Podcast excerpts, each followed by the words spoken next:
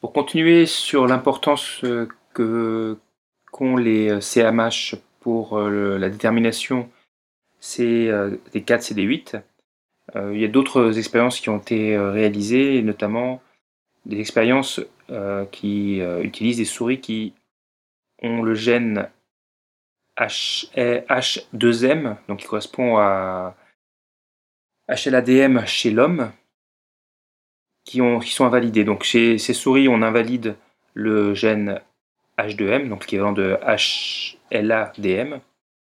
Et euh, bon, je vous rappelle que le HLADM chez l'homme et H2M chez la souris va permettre de libérer le fragment clip euh, lorsque euh, on a la synthèse du CMH de classe 2, on a la chaîne invariante qui se fixe et qui est coupée, et qui va donner après un CMH de classe 2 associé au fragment clip qui va empêcher d'accueillir trop tôt des euh, peptides. Euh, et donc, lorsqu'on a le HLA-2M ou HLA-DM chez l'homme qui s'associe au CMH de classe 2, on a la libération du fragment clip et à ce moment-là, on peut avoir d'autres peptides qui viennent se loger dans cette cavité.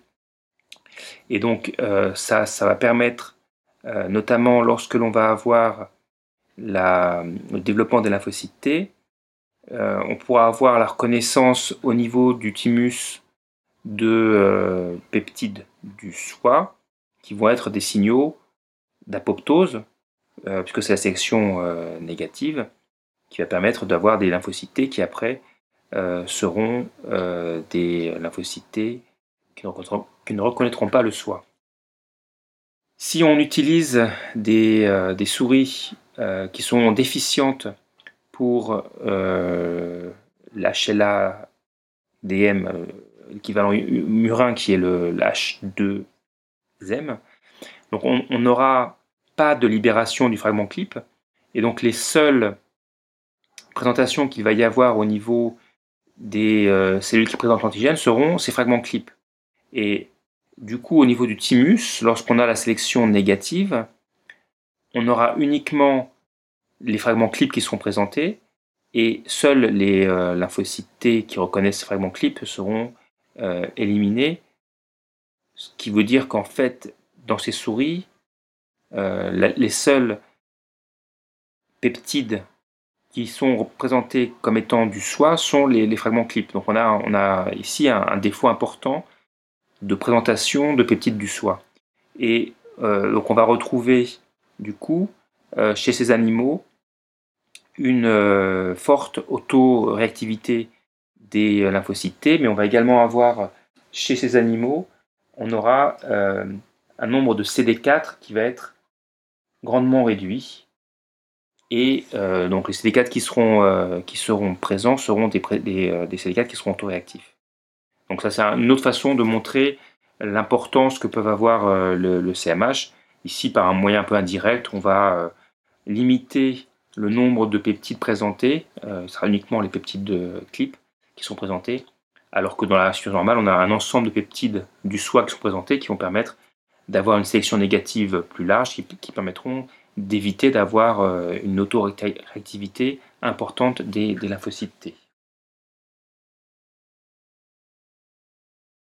Donc pour euh, encore une fois aussi bien préciser qu'on va avoir une situation qui est différente au niveau euh, du thymus de ce que l'on va voir en périphérie. Euh, ce qu'on a dit pour le, thymus, c'était euh, que la reconnaissance d'un peptide fortement reconnu au niveau du thymus va induire l'apoptose. Alors que en périphérie, lorsqu'on a des lymphocytes donc ce qui est présenté ici, vous allez avoir la cellule qui présente l'antigène qui présente l'antigène reconnu par le TCR. Ça sera un premier signal et on aura besoin d'un deuxième signal qui, euh, cette fois-ci, va activer le lymphocyte T pour le, rendre effecteur. Donc on a une situation différente entre ce qui va se passer au niveau du thymus et ce qui va se passer euh, au niveau de la périphérie. Mais on reviendra sur ce point euh, plus tard. un, autre, autre, point qui est, qui est intéressant d'aborder, c'est le fait que dans le, dans le thymus, vous avez des euh, antigènes du soi qui vont être spécifiques du thymus, mais on va également avoir des mécanismes qui vont permettre d'augmenter la représentation des antigènes du soi au niveau du thymus. Euh, vous pouvez très bien imaginer qu'au niveau du thymus, vous n'allez pas forcément avoir d'antigènes qui sont euh, spécifiques d'autres tissus.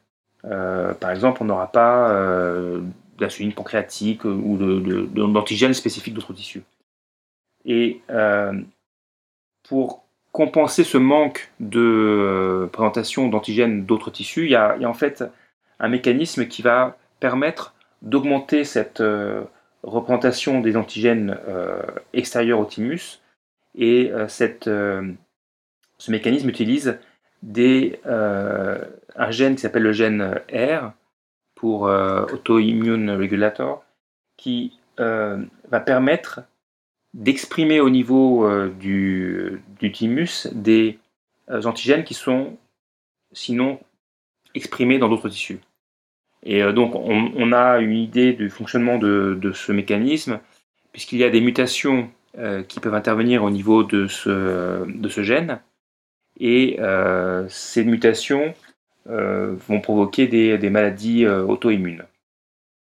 Donc, c'est le syndrome polyglandulaire auto-immun de type 1, qui va être dû à cette absence d'expression du gène R, qui va donc faire qu'on aura moins de euh, gènes exprimés tissus spécifiques au niveau du thymus et donc on aura une euh, autoréactivité plus importante des, euh, des lymphocytes T après la sélection négative.